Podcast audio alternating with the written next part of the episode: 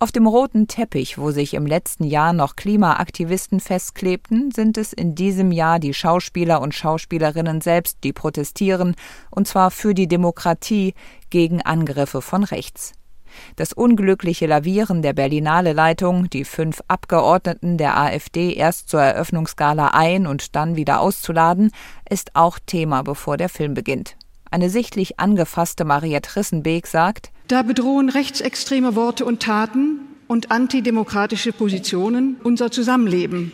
Die Berlinale hat viel, viel Platz für den Dialog der Menschen und der Kunst. Aber sie hat keinen Platz für Hass.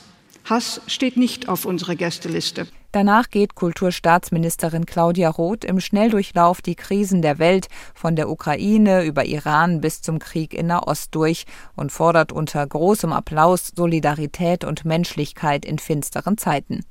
Um diese Werte geht es dann auch im Eröffnungsfilm, der, anders als in den Vorjahren, zugleich ein regulärer Wettbewerbsbeitrag ist. Small Things Like These spielt in einer kleinen Stadt im bitterarmen Irland der 80er Jahre. Kaum wissen die Menschen, wovon sie die Geschenke für das bevorstehende Weihnachtsfest bezahlen sollen.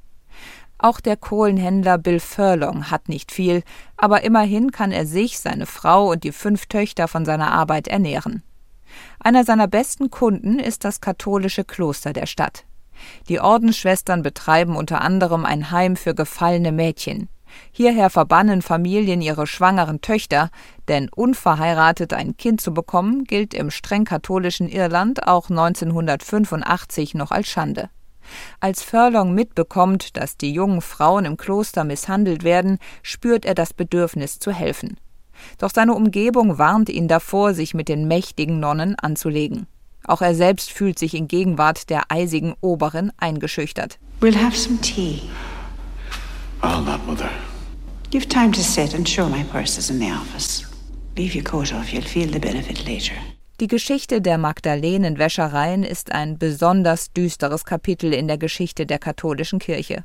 Nach Schätzungen von Wissenschaftlern wurden zwischen den 1820er Jahren und 1996 in Irland bis zu 30.000 junger Frauen in solchen Anstalten festgehalten. Die Babys nahm man ihnen nach der Geburt weg. Sie selbst wurden in der hauseigenen Wäscherei als unbezahlte Arbeitskräfte ausgebeutet und misshandelt.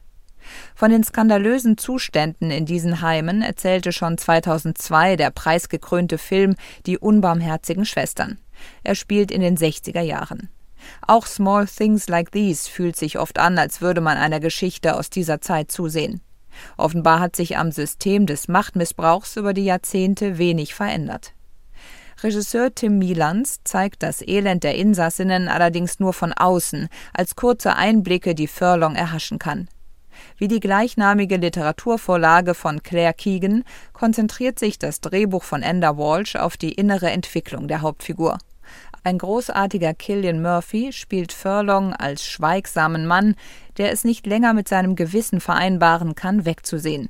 Milans setzt diesen Aufstand eines Anständigen geradlinig und unaufgeregt in Szene. Small Things Like These ist eine Geschichte über Mut, der aus Empathie geboren wird.